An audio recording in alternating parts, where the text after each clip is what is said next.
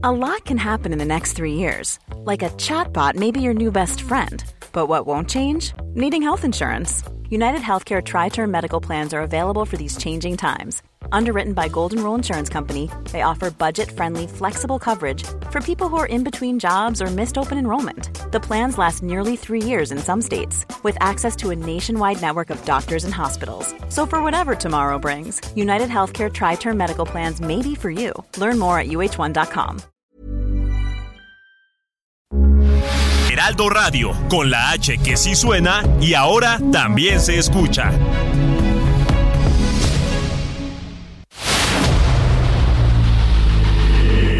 Dedo en la llaga. Había una vez un mundo en el que nadie creía. Un país de historias inexplicables. Una nación con personajes asombrosos. Santo Tomás tenía razón. Hay que ver para creer. El México increíble. Las verdades que duelen. La voz de los que callan. El dedo en la llaga. Infórmate, diviértete, enójate y vuelve a empezar. El Heraldo Radio presenta El Dedo en la Llaga con Adriana Delgado.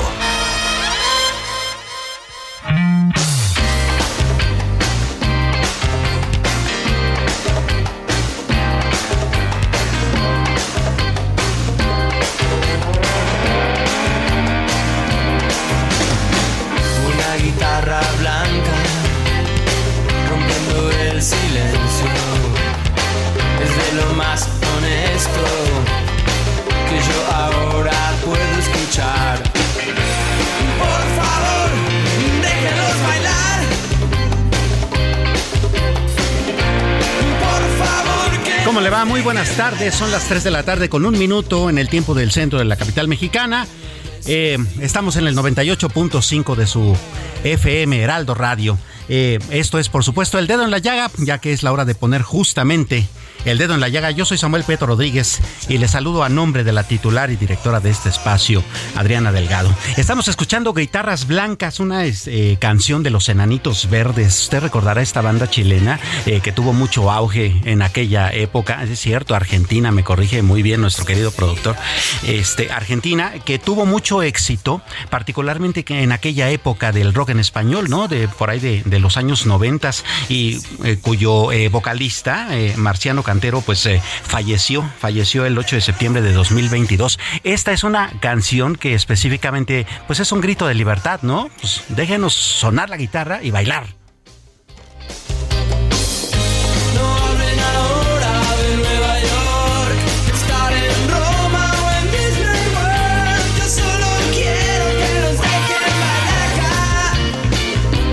Justamente, esa es la música que se escuchaba en ese entonces. Bueno, vamos ahora a la información. Quiero presentarle particularmente una entrevista que realizó justamente la conductora titular de El Dedo en la Llaga, Adriana Delgado, a Martí Batres. Usted sabe, él es secretario general de gobierno de la Ciudad de México. Y hablaron de los recientes incidentes que se han reportado en diferentes líneas del metro, sus posibles causas, del trabajo que realiza la Guardia Nacional y de qué está haciendo el gobierno de la ciudad para enfrentar este desafío. Dedo en y tengo la línea al secretario de Gobierno de la Ciudad de México, Martí Batres. Martí, muy buenas tardes. Gracias por tomarnos la llamada. ¿Cómo estás, Adriana? Muy buenas tardes. Secretario, después del incidente este donde murió una persona y varias personas quedaron heridas en el accidente de la línea 3, pues se han suscitado una serie de condiciones y situaciones que señalan desperfectos, incluso se ha hablado de sabotaje. ¿Nos puede hablar de esto? Muchas gracias. Bueno, en efecto, durante este lapso y ya desde antes de este eh, percance que hubo en el metro entre las estaciones La Raza y Potrero, hace unos días, ya se venían dando situaciones atípicas que ocurren generalmente en lapsos mucho más amplios y ahora en lapsos cortos están ocurriendo y algunas de estas situaciones pues de, carácter pues francamente intencional y entonces a partir de la llegada de la Guardia Nacional hemos estado haciendo una eh, información, hemos estado dando una información abierta de estas situaciones que se han presentado. Entre estas hemos comentado, por ejemplo, las aspas que se arrojaron a las vías del tren, también por otra parte la caja que se encuentra sobre el piso en los eh, rieles de la línea 12 que fue golpeada, eh, también eh, el corte de cables que se realizó también en otra línea, cables que por cierto golpearon a su vez ya cortados, golpearon con el parabrisas de uno de los trenes y ahora pues esta situación que sucedió ayer de la del desensamble o desacoplamiento de varios vagones de un tren que ocurrió este también. Eh, estos son parte de estos hechos que comentamos como atípicos, inusuales, eh, premeditados o incluso malintencionados. Es, esto es lo que estamos señalando como parte pues de nuestras obligaciones de, de, informar y al mismo tiempo decirle a la ciudadanía que a partir del conocimiento de estos hechos pues se toman inmediatamente acciones para reparar, para prevenir y para garantizar la seguridad de los usuarios en el sistema de transporte colectivo. Martí, efectivamente no habían sucedido tantos incidentes en tan solo, ¿qué será? Un mes que se vinieron así como en cascada.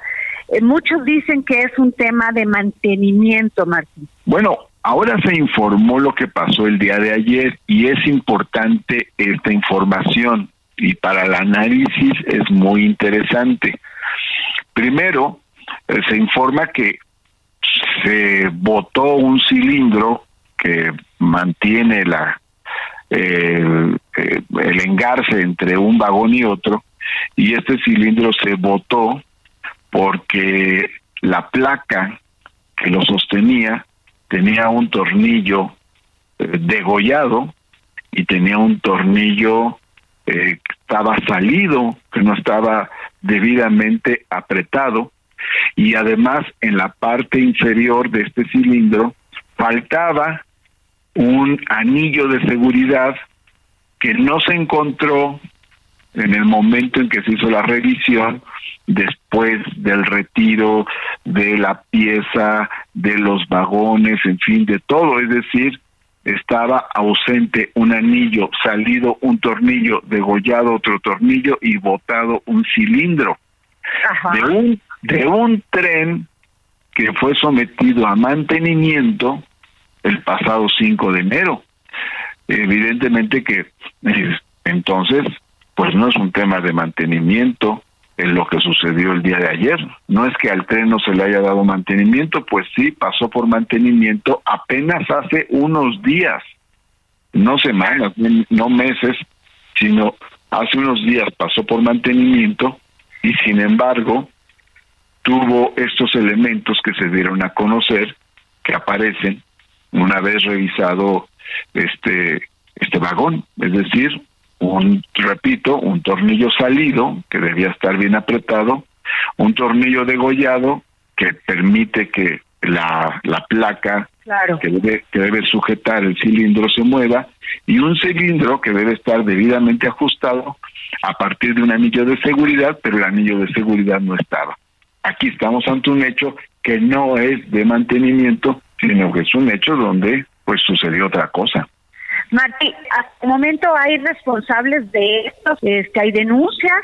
De todo se hace denuncia y la fiscalía está llegando a todos estos hechos y abre las investigaciones correspondientes. Ya sobre sus investigaciones, pues ella, la propia fiscalía va a asignar responsabilidades. Martí, ¿por qué se cree que se quiere desestabilizar al gobierno de Claudia Sheinbaum? Bueno, no quisiera yo entrar en especulaciones pero lo que sí se puede ver de manera objetiva es que más allá de quienes sean eh, los responsables que causen este tipo de, de hechos, lo que sí es cierto es que vemos que hay eh, fuerzas políticas que están utilizando esos hechos, eh, digamos, de manera destructiva están utilizando los hechos para aprovecharlos políticamente.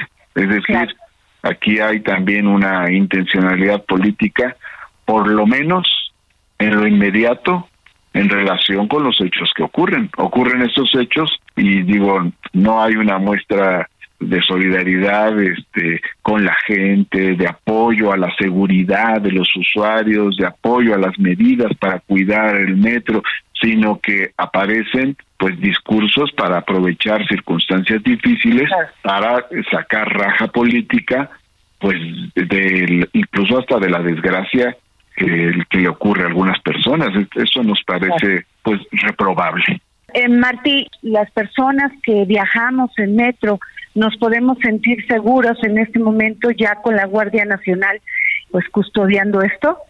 Bueno, la presencia de la Guardia Nacional nos ha permitido reforzar la seguridad.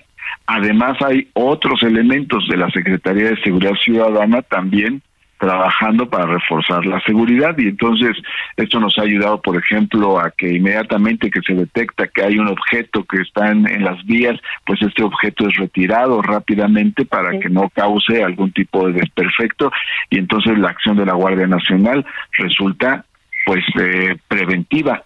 Pero además está atenta la Guardia Nacional para auxiliar a personas que tengan alguna dificultad eh, en el al transitar al interior del sistema de transporte colectivo y por otro lado pues también nos permite tener una información más rápida, más fluida y por lo tanto atender cualquier contratiempo eh, de manera pronta. Así nos está ayudando la Guardia Nacional con su presencia a tener mayor seguridad en el sistema de transporte colectivo metro y ahora se anunció una medida más.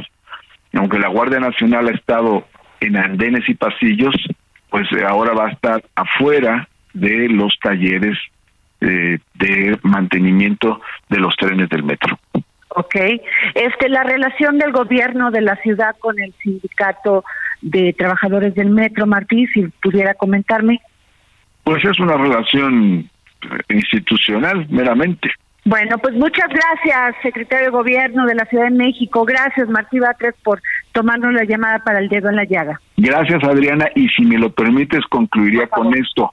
Eh, además del trabajo que se realiza cotidianamente para detectar cualquier desperfecto y con eso fortalecer la seguridad de los usuarios del sistema de transporte colectivo, que son millones, es decir, el metro tiene más usuarios que habitantes tienen varios estados de la República, o sea, si juntamos eh, Baja California Sur, este Colima, Campeche, Tlaxcala, de todas maneras el metro sigue teniendo más usuarios que los habitantes de todos estos estados y otros. Ahora, además de trabajar en la seguridad de los usuarios del metro, también se están haciendo proyectos muy importantes, por ejemplo, se está renovando toda la línea 1 del metro, vamos a tener una línea 1 nueva también se está trabajando en el caso de la reconstrucción de la línea 12 y no se nos olvide que ayer se reabrió el tramo de, la línea 12 que va de Miscuac al metro Atlalilco.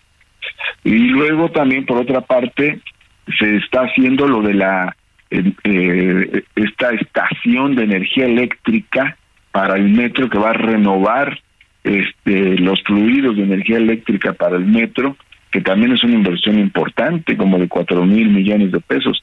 Y luego está todo el este pues el, trabajo que se está haciendo en, general en el sistema de transporte colectivo. Cuando hablamos del del presupuesto del metro no se nos debe olvidar que además de los 19 mil millones de pesos que tiene el presupuesto está también este la inversión en la línea 1 que es de como 37 mil millones y está la inversión en este sistema de energía eléctrica, que son este, otros como cuatro mil millones de pesos. Es decir, pues eh, se está trabajando para eh, eh, elevar las condiciones del metro, así de que a lo largo de todo este año va a haber mucho trabajo del gobierno de la ciudad para mejorar el metro, el sistema de transporte colectivo metro. Pues muchas gracias. Gracias, Martí Batres, por esta llamada. gracias, gracias Adriana. Gracias por tu interés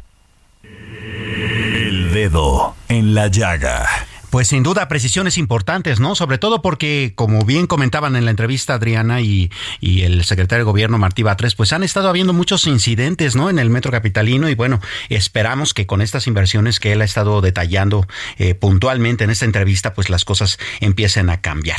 Bueno, antes de pasar al siguiente tema, eh, permítame decirle rápidamente algo que también es súper importante. Y fíjese que algo que es fundamental en esta sociedad es recaudar fondos para las infancias, ¿no? Porque hay muchos eh, eh, niños y jóvenes este, en este país que no tienen ni siquiera que comer, ¿no? Usted sabe, de, sabe que, que de repente esto sucede y bueno, la Fundación Grupo Andrade está muy comprometida con esta causa, así es que el día 31 de este mes, dentro de muy pocos días, de la siguiente quincena, pues, va a realizar un sorteo, va, va a sortear un Aveo LS automático 2022 nuevecito, ¿eh? De paquete. Está bien bonito el coche y el boleto únicamente cuesta 100 pesos. Usted puede adquirirlo en eh, www.fundacingrupoandrade.org.mx. Y bueno, usted sabe, es para una muy buena causa, así es de que le invitamos a que participe en este sorteo. Y bueno, vamos a otra eh, información también bastante importante. y seguramente si usted vive en el Estado de México o en Coahuila, pues ya está usted muy inmerso en la discusión pública sobre quién va a ser el siguiente gobernador, ¿no? Y particularmente, pues está usted seguramente también inundado de propaganda, de publicidad, de anuncios, ¿no? De toda una parafernalia electoral que se da cuando estas cosas suceden en esos dos estados. Y para hablar de este tema, eh, ¿qué le parece si nos comunicamos vía telefónica con Jesús Zambrano? Él es el líder nacional del Partido de la Revolución Democrática. Jesús, ¿cómo le va? Muy buenas tardes. Muy buenas tardes, con el gusto saludarte y a tus órdenes como siempre. Gracias, Jesús. Bueno, quisiéramos este, pues como que el destripador ir por partes, ¿no? ¿Qué te parece si empezamos por el Estado de México? Y allá, bueno, las cosas ya están, digamos, eh, mapeadas, ¿no? Va Delfina Gómez por el lado de, Morena, este eh, va eh, Juan Cepeda por Movimiento Ciudadano y Alejandra del Moral en esta coalición va por el Estado de México. ¿Tú cómo ves las perspectivas? Pues eh, alentadoras, eh, esperanzadoras eh, para nosotros como coalición va por México, en este caso en la versión mexiquense, Samuel, y con la suma además de nueva alianza, la coalición del PRD, PAN y PRI, pues se fortalecen nuestras posibilidades de triunfo el próximo 4 de junio. Vamos a hacer una campaña, desde luego, muy intensa. Sabemos que nos vamos a enfrentar ante la pretensión de que se haga una elección de Estado por parte de Morena con todos los apoyos de programas sociales con corte electoral del que van a ser de los que van a hacer uso y pues eh, vamos a no va a ser una contienda sencilla pero yo tengo mucha confianza en que con eh, la candidatura de Alejandra y ya que la registremos pues eh, y, con el trabajo de todos los partidos que tenemos evidente presencia en el Estado de México, el PRD no ha gobernado el Estado, tampoco el PAN, pero eh, ambos gobernamos una buena cantidad de municipios, hemos gobernado otros muy importantes como PRD y juntos eh, en el 2021 ganamos eh, municipios conurbados eh, a la capital de la República, el Valle de México, pues muy importantes. Entonces yo estoy muy esperanzado en eso. Eh, sí, sin duda. Eh, em, Jesús, eh, algo que no ha, digamos, se ha detenido o que por lo menos no se ha evitado hasta ahora es justamente esta cuestión de acusaciones mutuas entre las fuerzas políticas, ¿no? Tú señalas hace un momento que, bueno, existe el temor de que el aparato federal este, vuelque sus esfuerzos hacia el Estado de México en favor del candidato, del, de la candidata de, Morena, pero a la vez ellos acusan que la coalición va por el Estado de México, ha estado también también haciendo actos anticipados de campaña y que incluso este pues los anuncios espectaculares que están distribuidos casi por todo el Estado de México estarían siendo ilegales justamente por anticipados. ¿Cuál es tu respuesta? Ok, a ver, eh, desde luego ellos no tienen cara para estar haciendo estas acusaciones eh, cuando han estado con muchísima anticipación tomando decisiones y haciéndolas uh, del conocimiento de la opinión pública eh, de corte electoral, pues desde cuándo se tomó la decisión de lo de, Delfina, que es una delincuente electoral, por cierto, eh, ya así avistada y resuelto por el INE, por en su paso por allá por Texcoco cuando fue presidenta municipal, y luego después con esos anuncios que se han hecho y que además ellos han estado impulsando toda la propaganda a favor de Morena con estas eh, pintas, eh, con espectaculares en favor de Claudia Sheinbaum y de Adán Augusto, etcétera, y promoviendo a Morena, pues eh, ahora resulta que el, ladrón grita al ladrón, al ladrón, eh, persíganlos. Esto desde luego pues evidencia el nerviosismo con el que ellos han eh, ya están a punto de arrancar y han anunciado ya su propia coalición eh, y pues nosotros no necesitamos hacer actos eh, ilegales eh, de campaña para ganarles y les vamos a demostrar que así va a ser. Claro, allá en Coahuila, eh, Jesús, este, el abanderado es Manolo Jiménez. ¿Cómo anda la, el arraigo y cómo anda la proyección allá?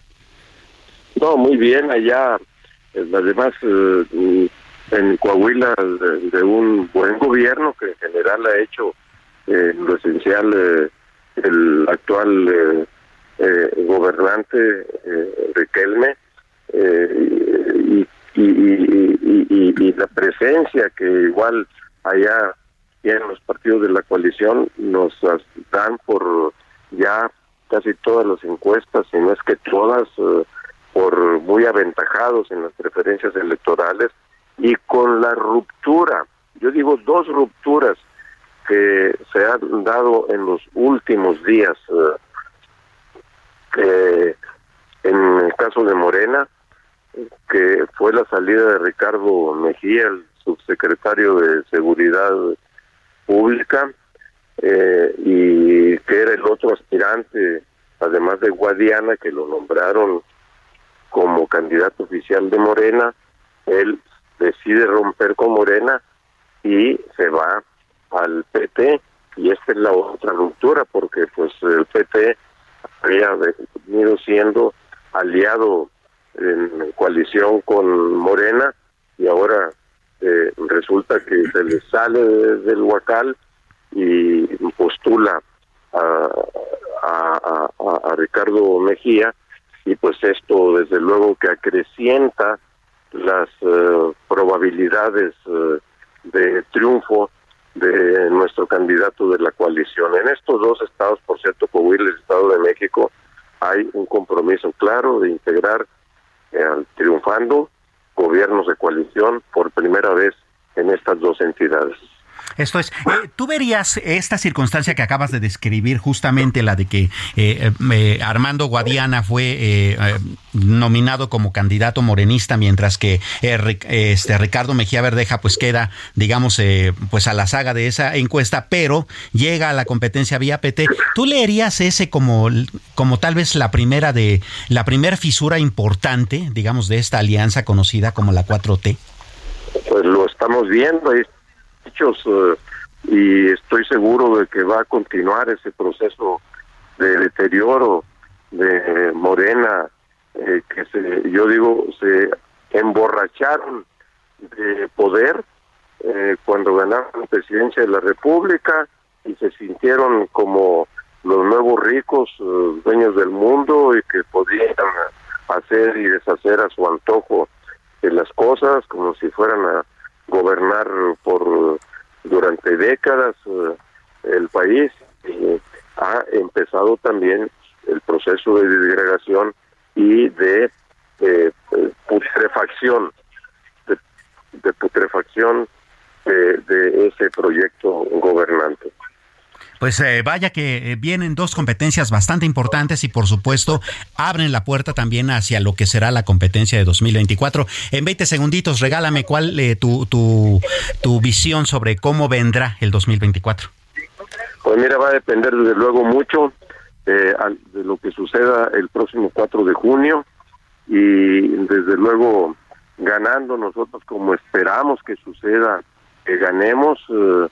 Eh, el escenario electoral va a cambiar mucho porque demostraremos que Morena no es eh, invencible, sino que podemos nosotros derrotarlo y ganando estas dos entidades eh, quedará la percepción clara hacia la gente de que hay tiro para el 24, como se dice coloquialmente.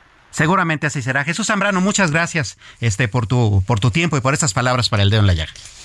Al contrario, gracias a ti ustedes. Muy buenas tardes, amor. Buenas tardes. Bueno, pues eh, así las cosas, ¿no? Este, vamos a una pausa. No tardamos para seguir poniendo aquí el dedo en la llaga. Yo solo necesito.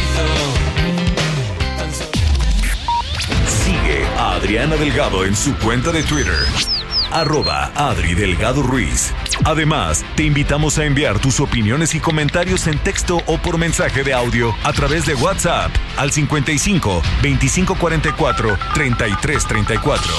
Y si quieres escuchar El Dedo en la Llaga de El Heraldo Radio, en cualquier momento y donde quiera que te encuentres, descarga el podcast disponible en Spotify y iTunes.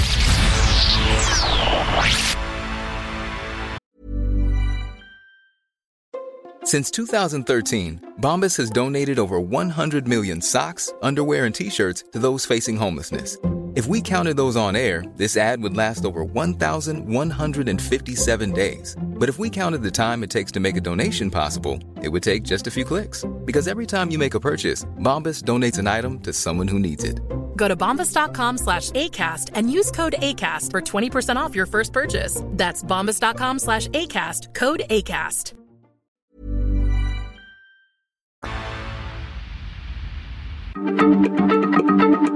Heraldo Radio, la H se lee, se comparte, se ve y ahora también se escucha.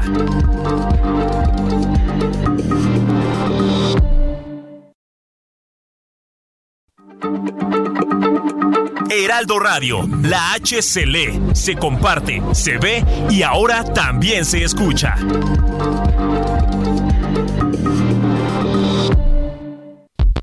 Sigue a Adriana Delgado en su cuenta de Twitter en arroba Adri Delgado Ruiz. Y envíanos tus comentarios vía WhatsApp al 55 25 44 33 34 o 55 25 02 21 04. Adriana Delgado, entrevista en exclusiva a la alcaldesa de Iztapalapa, Clara Brugada Molina. Hablas de dignidad, regresarles a, los ciudadanos de, esta, de tu localidad la dignidad.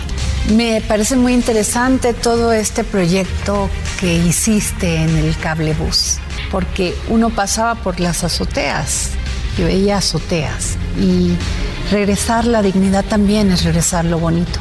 Es el derecho a que la población tenga plasmada arte en sus eh, no solo fachadas, sino en el conjunto comunitario. Mira, es el programa Iztapalapa Mural. Este programa surge como un componente de los caminos de mujeres libres y seguras. Quiero comentarte que hemos transformado las calles de Iztapalapa. Lo gris, oscuro de Iztapalapa se convirtió en calles sumamente iluminadas, sumamente iluminadas. Yo les decía, miren, que la gente me venga a reclamar que no puede dormir por tanta luz, pero no de tanta oscuridad. Y calles sumamente iluminadas, eh, atendidas en su imagen urbana, atendido con su bacheo, su pavimento, banquetas eh, eh, accesibles, en fin. Jueves, 10.30 de la noche, El Dedo en la Llaga, Heraldo Televisión. Pues no se pierda en efecto esta entrevista con eh, Clara Brugada que realizó Adriana Delgado para El Dedo en la Llaga Televisión. Y recuerde que esto es este jueves, este jueves eh, eh, por la noche, por ahí a las 10.30 de la noche, en el canal 8.1 de televisión abierta en la capital mexicana y por supuesto en todo el país a través de Sky y sistemas locales de operación de paga.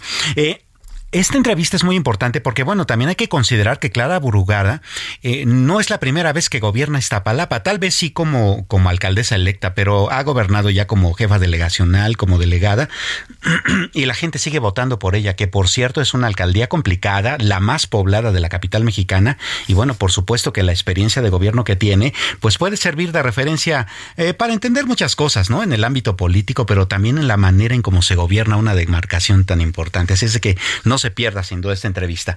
Y bien, hablando justamente de asuntos electorales, el Heraldo de México publicó el viernes y, el día de hoy lunes, eh, el Heraldo de México en su edición impresa, por supuesto, y claro, usted también lo puede consultar a través de el, portal www.elheraldodemexico.com.mx. Eh, una serie de encuestas bastante interesantes. Eh, todos sabemos quiénes son las corcholatas, ¿no? Del oficialismo, pero también sabemos quiénes son los que se candidatean por el lado de la oposición. Y bueno, los números, los números hablan mucho, hablan más de lo que, de lo que, de lo que pareciera a simple vista. ¿Y qué le parece si para conversar sobre ello nos comunicamos vía telefónica con Patricio Morelos, él es socio consultor de Poligrama. Patricio, ¿cómo le va? Muy buenas tardes. Hola, ¿cómo estás? Muy buenas tardes. Pues eh, en efecto, las encuestas publicadas por el Heraldo de México eh, dan todavía como que ganaron, ganadores bastante contundentes, pero no del todo, ¿no es así? Así es, eh, se ha adelantado muchísimo el proceso electoral de 2024. Los partidos están haciendo todos sus esfuerzos, pero uno de los temas que más polémica ha generado, que más interés ha generado es pues, quién va a ser él o la candidata de Morena a la presidencia de la República. ¿Quién buscaría suceder al presidente López Obrador? Y sobre eso hicimos un estudio en el cual le preguntamos a la gente dos cosas. Por un lado, con qué partido político simpatizan y también específicamente sobre Morena, como te comento, pues quién va a ser el candidato o la candidata. Y vamos, el, eh, los números hablan bastante de, cómo están posicionados todavía estas llamadas corcholatas, ¿no? Efectivamente, mira, te platico primero sobre partidos. Eh, la alianza de Morena, PT y el Partido Verde tiene el 48.3% de las preferencias, casi la mitad.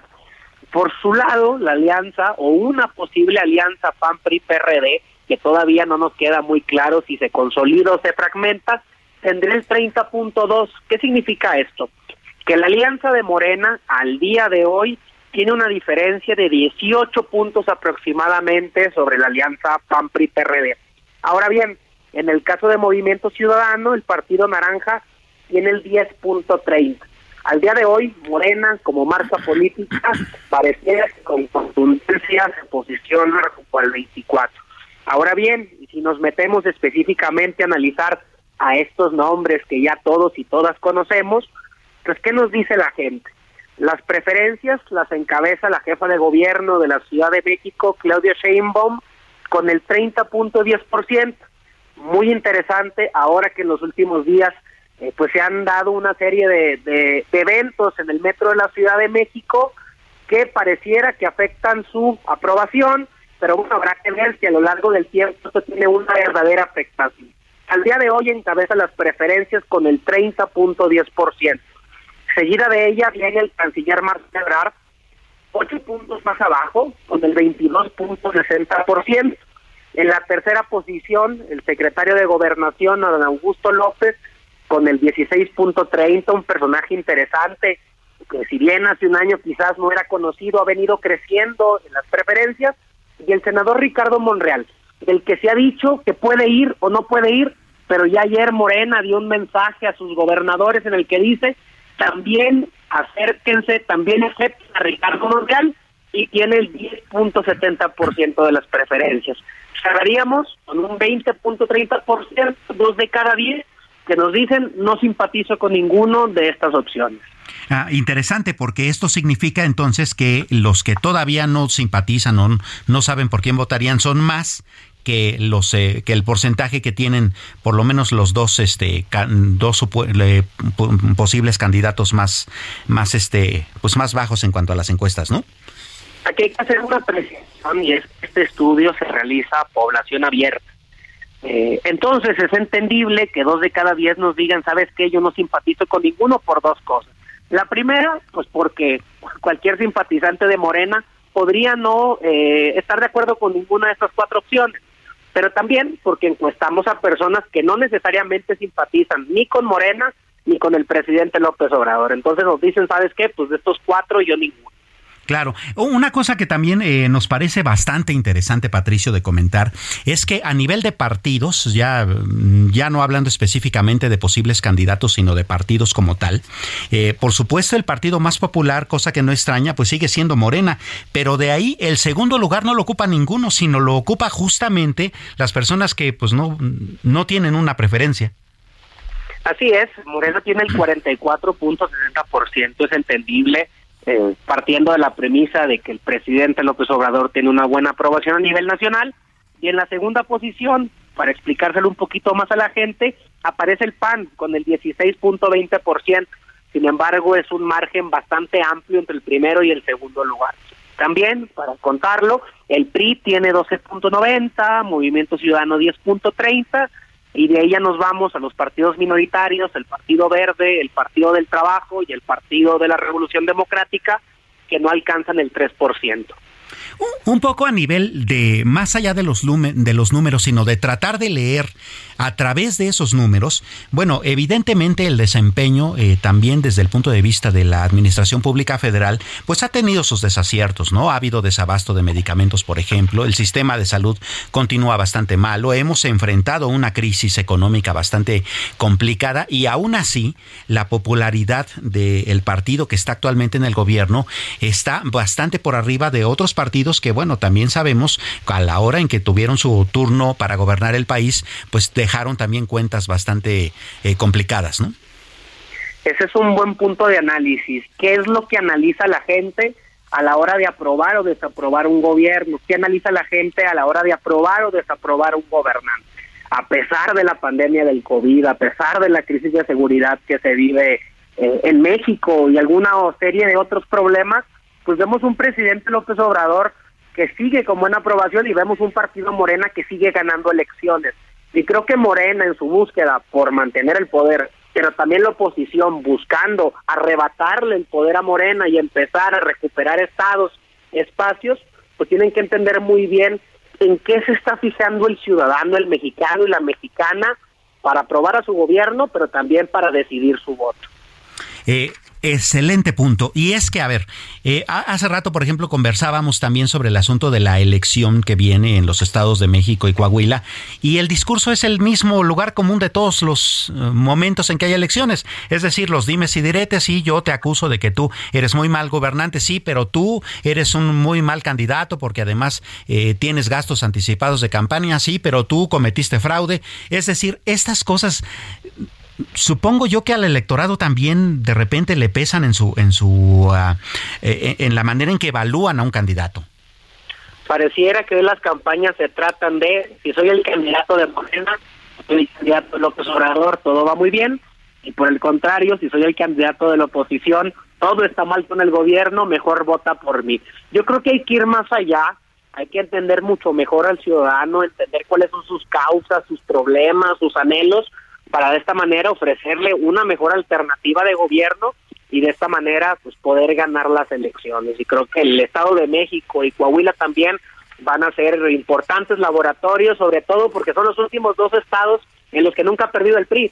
Son los últimos dos estados en los que no ha habido alternancia y que sin duda serán de mucho interés en la antesala a la sucesión presidencial del 2024.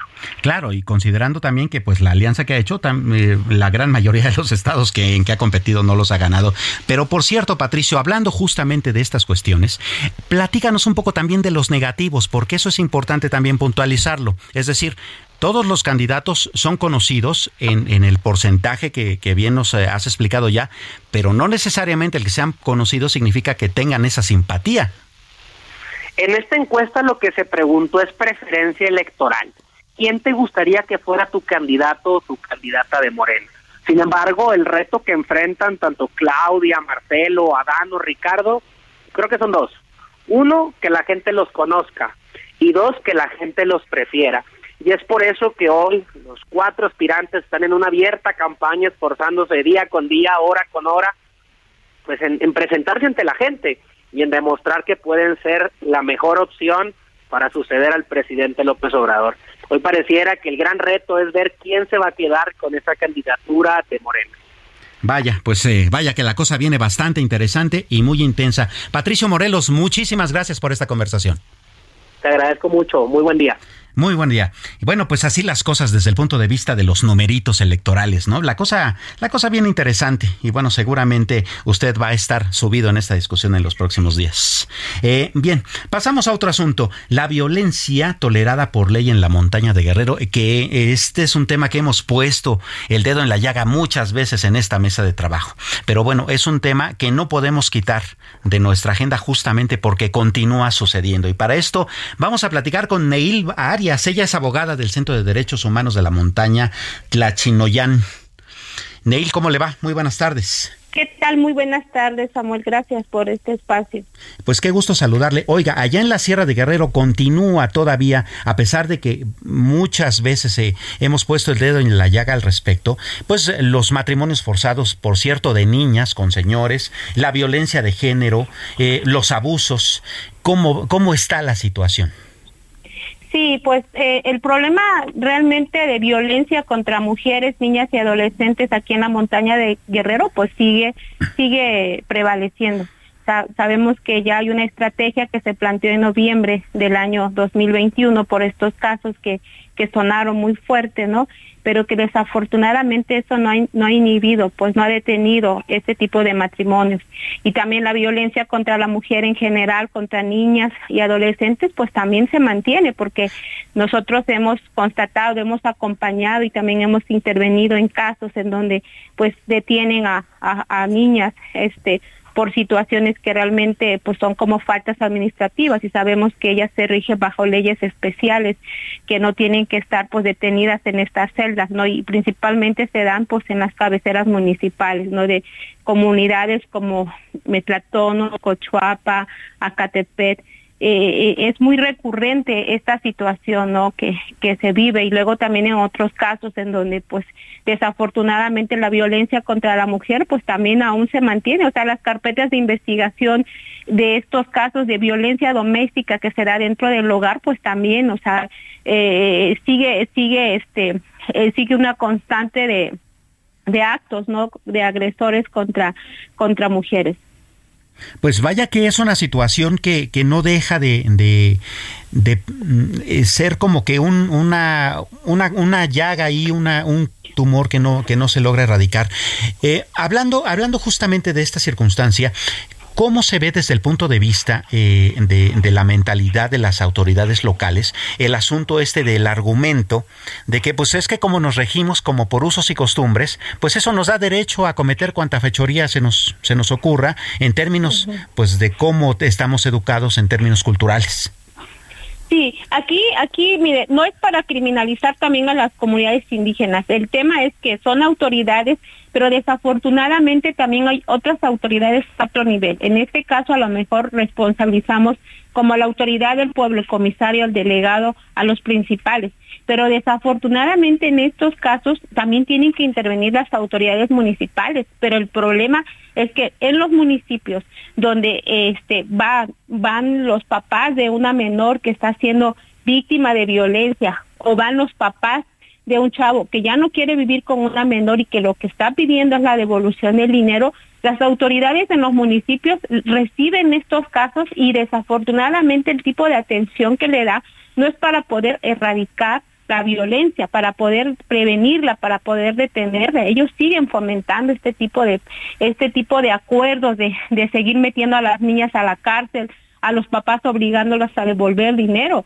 O sea, lejos de, de, que estas autoridades intervengan, o sea, más bien siguen fomentando esta violencia. Aquí tenemos un fiscal de pueblos indígenas que al igual, o sea, la, vienen aquí los papás de, de, del novio que ya no quiere vivir con la con la niña, entonces vienen e intentan decir, no, pues ya no quiero, ahora lo que necesito es que me devuelva el dinero, entonces eh, el fiscal jamás lo único que hace es citar a las partes para decirles o iniciar una carpeta de investigación en su contra, o sea, eso es lo más grave, eso es lo que las autoridades del Estado, de las instituciones, lejos de, erradicarla, la siguen fomentando. Entonces, si, si continúan con estos usos y costumbres en las comunidades, entonces ellos como autoridades tienen que buscar los mecanismos para poder intervenir, actuar pero no fomentando la, eh, fomentando este tipo de actos, ¿no? Y eso es muy grave y se, se da en la montaña. ¿Qué cosa, Neil? ¿Y qué tanto pesan los casicazgos en este asunto? Bueno, el tema es que pues sí, aquí, aquí bueno, aquí el tema, bueno, en las comunidades estamos hablando de que están los principales del pueblo, está la autoridad, ¿no? O sea, pero bueno, si este que es un principal del pueblo, que a lo mejor es un cacique, pues esas personas ya conocen directamente a las autoridades y sabemos que a veces este, este es un grave problema porque pues se entiende entre entre esta persona que tiene un cargo, un liderazgo, habla con la autoridad, pues lógico, pues va a haber algún tipo pues de favorecimiento, eh, respaldo y todo eso, porque pues de por medio pues hay dinero, ¿no? Entonces el tema es que eso es lo que no ven las autoridades, ¿no? Es decir que que, que es esta cuestión monetaria esto tiene un impacto porque realmente sí transgrede, eh, transgrede en, en, en, el que se garanticen los derechos de estas de estas niñas, ¿no? Nosotros recientemente que fuimos a Joya Real, fue justo en el mes de diciembre, lo que nos comentaban tres historias de tres niñas, o sea, tres niñas que estaban estudiando, que hasta se fueron llorando porque ellas no se querían casar. no se querían pues. casar y así se las llevaron. O sea, y eso es el tema, o sea, decimos, bueno, si eso está pasando, entonces ¿dónde está la autoridad que va a intervenir? La autoridad, pues lógico, en las comunidades, pues pues si una persona interviene, pues ya es mal vista, ¿eh? ya es más mal vista dentro de la comunidad y puede correr el riesgo hasta de que las tengan que expulsar de las comunidades. Estos casos que se han tenido allá, por ejemplo, en Joya Real, pues para las familias de estas menores no ya no son bien vistas en la comunidad, ya más bien lo que le dicen, pues váyanse de acá porque nos han ocasionado problemas. Entonces, si estos casos están pasando, y que se están dando de manera clandestina, desafortunadamente pues van a quedar ahí. O sea, es preferible no decir nada, no quiere para evitar problemas dentro de la comunidad. Claro, pues eh, Neil Arias, muchísimas gracias por poner nuevamente el dedo en la llaga y por supuesto vamos a continuar haciéndolo si es que nos lo permites. Sí, hasta luego, gracias. Gracias, buena tarde. Y sí, es que es básicamente eso, ver a las mujeres en esos, eh, en esas eh, circunstancias como mercancías, ¿no? Como sujetos de comercio, como personas que no tienen derechos fundamentales básicos, empezando por supuesto por el de la libertad. Y bueno, eso es particularmente difícil de entender todavía más cuando, por cierto, acabamos de pasar un eh, eh, evento deportivo muy importante de relevancia mundial en donde también estuvimos eh, volteando a ver con estos ojos acuciosos lo que pasa allá en aquel país en donde pues jugándose un campeonato mundial de fútbol pues las mujeres allá también tienen esos esos problemas. Bueno, pues no que no quisiéramos tenerlos en casa porque eso habla bastante más mal de nosotros todavía como como nación. Ángel Arellano, ¿cómo estás? Muy buenas tardes. Muy bien, Sam. Muy bien, Samuel, gracias. Buenas tardes. Pues vamos con un resumen de noticias.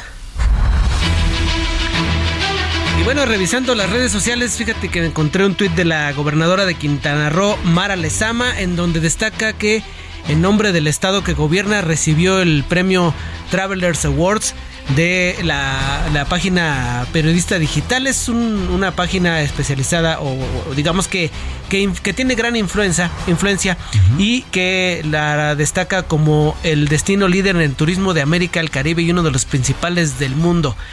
Este reconocimiento, dice la gobernadora, es el resultado del incansable trabajo de las y los quintanarruenses en los 11 municipios y deja clara la grandeza de nuestro destino misma que construye, que se construye con el extraordinario, extraordinario servicio y experiencias únicas que tenemos para ofrecer en el mundo y pues Cancún por supuesto siempre destaca como uno de los principales destinos. Sin duda, sin duda. Y pues la gobernadora por supuesto que destaca no solamente este destino sino también los otros municipios que eh, atraen bastante gente a este, eh, este lugar, Quintana Roo. Y cambiamos de tema de Quintana Roo, nos vamos a Coahuila. Fíjate que hoy por la mañana se dio a conocer que el general Luis eh, Rodríguez Bucio es el nuevo subsecretario de Seguridad Pública en sustitución de Ricardo Mejía Verdeja, quien renunció para ser precandidato del PT al gobierno de Coahuila después de que no resultara favorecido en las encuestas, perdió con Guadiana y sobre todo hay que destacar lo que dijo el presidente, ni siquiera me dijo adiós, dijo Isla.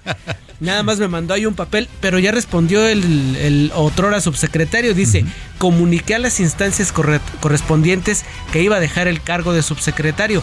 Esta situación la formalicé mediante una carta de renuncia que fue recibida en la oficina de la presidencia. Vaya, pues los resentimientos terminaron mal finalmente, ¿no? Qué cosa. Oye, pero además entonces el general Bucio llega a esta subsecretaría después de haber encabezado la Guardia Nacional. La Guardia Nacional, exactamente, y lo que decían es que pues se cede otro puesto civil a un militar, ¿no? Así es. Pues, lo que también habla, es, un pues habla cosas, ¿no? Pues sí, sí, es eh, para nadie un secreto que el presidente está apostando mucho, sino que todo a la, a la milicia y pues otro cargo que se ocupa ya de los de los militares. Así es. Y la Guardia Nacional, como, como dices, pues también ha, formado un, un papel importante que se dijo iba a ser civil, pero pues terminó siendo algo Sí, claro, son militares en, en, un alto porcentaje. Así es, pues es la, información que nos da ya en estos pocos minutos que nos queda, mi estimado Samuel. Oye, sí, pues eh, vaya, interesante, ¿no? Particularmente porque entonces vamos a tener varios frentes políticos muy, muy fuertes, ¿no? El asunto de Coahuila, justamente con el ahora ex subsecretario, eh, el desempeño de la Guardia Nacional, que además de que, pues bueno, ahora va a tener que, que tiene nuevas dirigencias, este, la subsecretaría también, la presencia de la Guardia Nacional en el metro, eh, las elecciones en el Estado de México. Vamos, hay que poner el dedo en la llaga. Así, así arranca por lo pronto en esta semana, mi querido Samuel. Vaya, pues así las cosas. Eh, bueno, pues eh, ya nos vamos. Este, yo soy Samuel Prieto Rodríguez, aquí acompañando a mi buen amigo Ángel Arellano. Ambos, por supuesto, le damos las gracias por el favor de su atención. A nombre de Adriana Delgado, titular de El Dedo en la Llaga, pues le agradecemos que nos haya acompañado durante esta hora. Buen provecho, que tenga usted muy buena tarde.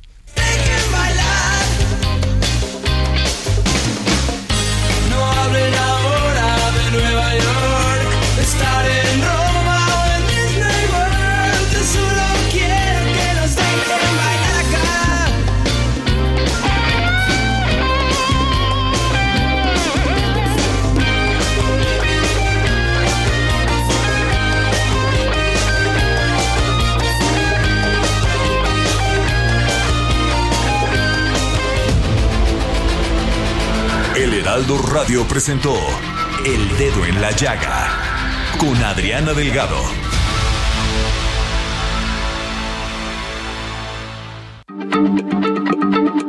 Heraldo Radio, la H se lee, se comparte, se ve y ahora también se escucha.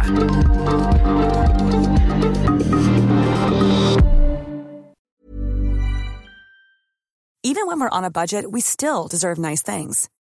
Quince is a place to scoop up stunning high-end goods for 50 to 80% less than similar brands. They have buttery soft cashmere sweaters starting at $50, luxurious Italian leather bags, and so much more. Plus, Quince only works with factories that use safe, ethical, and responsible manufacturing. Get the high-end goods you'll love without the high price tag with Quince. Go to quince.com/style for free shipping and 365-day returns.